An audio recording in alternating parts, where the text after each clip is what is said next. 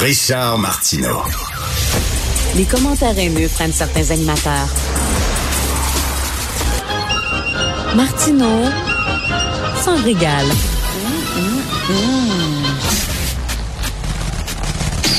Alors, Mark Zuckerberg, le fondateur de Facebook, a exprimé ses excuses lors d'une séance au Sénat américain mercredi. Il a reconnu les défis, les risques que les réseaux sociaux posent aux enfants et aux adolescents. Cette audience n'a pas seulement réuni euh, le, le, gars de Facebook, le grand patron de Facebook, mais il y avait les dirigeants de Meta, de X, de TikTok, de Discord. Je connais même pas ça, Discord. On dirait qu'il y en a un à tous les deux semaines maintenant. J'ai aucune idée c'est quoi Discord et de Snapchat pour discuter de toutes ces questions-là importantes. Euh, c'est la grosse question ces temps-ci. Est-ce qu'on devrait mieux encadrer ça? Est-ce qu'on devrait embaucher dans ces entreprises-là des gens pour monitorer ce qui se publie? Est-ce qu'on devrait bannir les écrans de toutes les écoles, de tous les CPE, comme disent, comme dit euh, euh, Paul Saint-Pierre Plamondon, euh, sous prétexte que c'est dommageable pour les jeunes. On va en parler avec le docteur Pierre Faubert, qui est psychologue clinicien. Bonjour, euh, Pierre Faubert. Oui, bonjour, Richard. Bonjour. Euh, en même temps, euh, j'en parlais euh, tantôt, Pierre Faubert, c'est avant, les gens utilisaient le téléphone. Hein, il y avait des pervers qui utilisaient le téléphone puis qui faisaient des messages cochons, qui appelaient les gens, faisaient des oui. messages cochons. Est-ce qu'on blâmait bel téléphone pour autant? À un moment donné, il faut aussi responsabiliser les gens pour leur utilisation des médias, que ce soit les médias sociaux, le téléphone, l'ordinateur, quoi que ce soit. Mm -hmm. Mmh. Ben, en fait, euh, ce que vous dites, Richard, euh, c'est tout à fait ce que je pense aussi, dans la mesure où tout ce qu'on tout ce qu'on a créé, tout ce qu'on a inventé, toute la technologie, la voiture, euh, les, les, les, les armes, ben oui. les instruments, tout, tout, ces armes ou ces instruments-là en soi ne sont pas dangereux. Ils sont mmh. dangereux dans les mains de personnes qui vont les utiliser de façon euh, malveillante et agressive envers euh, une autre personne ou un objet. Alors, on a tendance à vouloir euh, culpabiliser facilement. je pense qu'on était longtemps dans la psychologie de la culpabilité ou de la culpabilisation. Euh, c'est aussi euh, dans l'Antiquité euh, grecque ou romaine, aussi loin que dans, dans la Bible où on parlait du bouc émissaire. Oui. Le bouc émissaire qui était qui était euh, cette espèce de d'animal, un bouc qu'on sacrifiait. Pourquoi? Parce que on disait on va mettre tous nos péchés dans le bouc et puis on va brûler le bouc, on va l'offrir à la divinité et à ce moment-là tous nos péchés seront euh, enlevés et on deviendra pur. Mais c'est un peu ce qu'on fait là, avec Zuckerberg et compagnie, c'est-à-dire que euh, et on le fait avec beaucoup de personnes. On, on, on trouve des, des, euh, des personnalités euh, qui ont une sorte d'aura, une sorte de, de, force, de puissance, euh, un peu comme le book euh, émissaire dans lequel on, on investit une sorte de dimension sacrée. Mhm. Et puis tout va tout va aller dans cet être-là, et puis va s'évaporer, va s'évanouir dans la fumée qui va aller monter au ciel. Et puis à ce moment-là, nous on peut recommencer nos, nos mêmes habitudes euh, qui peuvent être de toutes sortes et qui peuvent être nuisibles. Euh, est-ce qu'on va aller, est-ce qu'on va aller nager euh, si on si on sait pas nager? Est-ce qu'on va sauter à l'eau si on sait pas nager? Mm. Euh, Nos voitures, est-ce qu'on va poursuivre toutes les compagnies d'automobiles parce qu'il y a des gens qui se font tuer euh, en auto ou qui se tuent en auto? C'est pas l'auto qui tue, c'est la personne qui conduit l'auto. Exactement. C'est la vitesse. Et puis et, et c'est tout. Et c'est tout. À, et là, là, ce que je veux dire finalement, c'est que je souhaiterais qu'on on développe davantage une notion de psychologie de la responsabilisation plutôt qu'une psychologie de la culpabilisation. La culpabilisation, c'est toujours après. C'est après la faute. La responsabilisation, c'est oui après, mais c'est aussi en forme de prévention et la responsabilisation, c'est aussi de savoir, de comprendre, de s'informer, comme vous l'avez dit tantôt, de s'informer sur euh, les potentiels dangers de n'importe quoi. On peut être, euh, on peut devenir, euh, comment je dirais, accroché ou accro de, de sucre.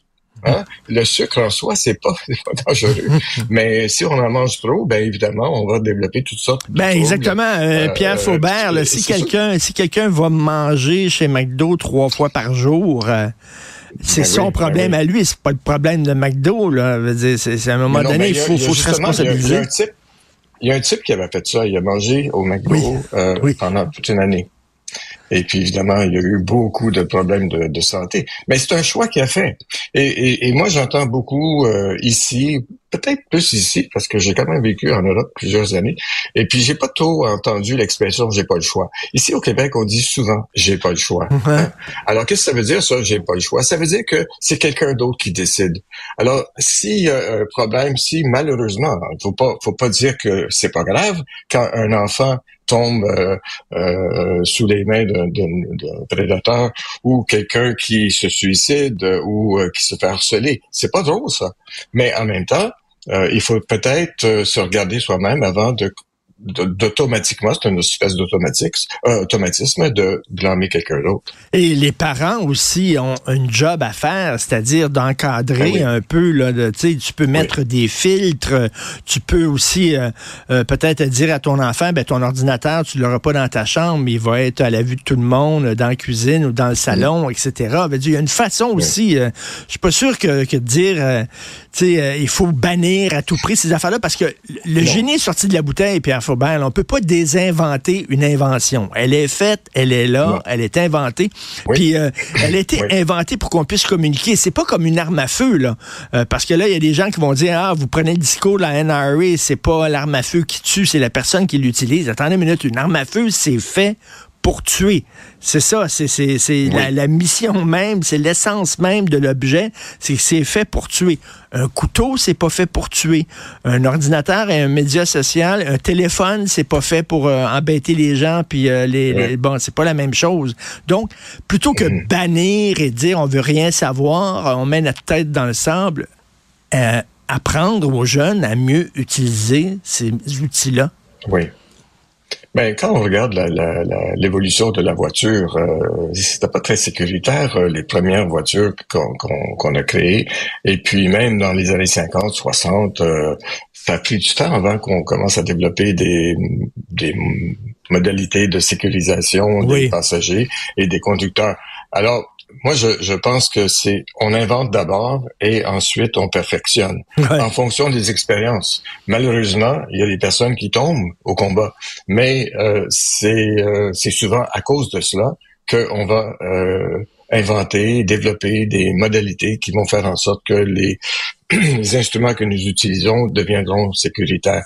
Un autre point que j'aimerais aussi dire avant de, de se quitter, c'est que euh, toute, toute, forme d'addiction ou euh, euh, de devenir accro, ça correspond à un vide. C'est-à-dire que euh, plus plus on, on, dépend de quelque chose, c'est moins nous sommes autonomes, moins hmm. nous avons une sorte de de, présence personnelle, euh, de sentiment de d'être quelqu'un, d'être substantiel. beaucoup de personnes vont avoir recours aux réseaux sociaux pour être reconnu, pour être important, pour se, sentir euh, dans un dans un groupe d'appartenance. Parce que justement, euh, l'être humain est vulnérable. Il y a une fragilité dans la solitude. Il y a une, euh, une un danger dans la marginalisation. Alors donc, c'est c'est instinctif le besoin d'être dans un dans un réseau avec des personnes en qui nous espérons faire confiance et je pense aussi que dans toute cette, euh, cette réflexion et dans ce débat, ben, il faut se regarder soi-même et voir quelles sont nos propres dépendances. Euh, et à quoi correspondent ces dépendances afin de voir ben, peut-être qu'il y aurait d'autres façons de, euh, de, de s'adresser à ces dépendances pour hmm. voir qu'est-ce qui nous manque. Et euh, apprendre aux enfants, euh, à, à, à, la limite, à se foutre de, de l'opinion des autres. Hein? C'est-à-dire que est-ce que je vais avoir beaucoup de pouces en euros? Est-ce que les gens vont aimer ce que je fais? Euh, bon, leur apprendre aussi, ben parce que les autres disent, on dirait que tout le monde est heureux sur Facebook. C'est toutes des photos de voyage. Ils ont tout le sourire. Mm-hmm. Moi, je suis pas heureux. Alors, c'est moi qui est pas correct. Leur apprendre que, ben non, sur Facebook, c'est certain que les gens mettent des beaux souvenirs et les mauvais souvenirs, quand ils sont tristes, ils ne mettent pas. Bon, leur apprendre en disant, parce que c'est là, la machine est là, mm-hmm. elle ne reviendra pas dans le tube. Non. Absolument. Et puis, moi, encore une fois, je pense que tout ça est une invitation à une introspection afin, afin de voir mais où est-ce que je me situe là-dedans.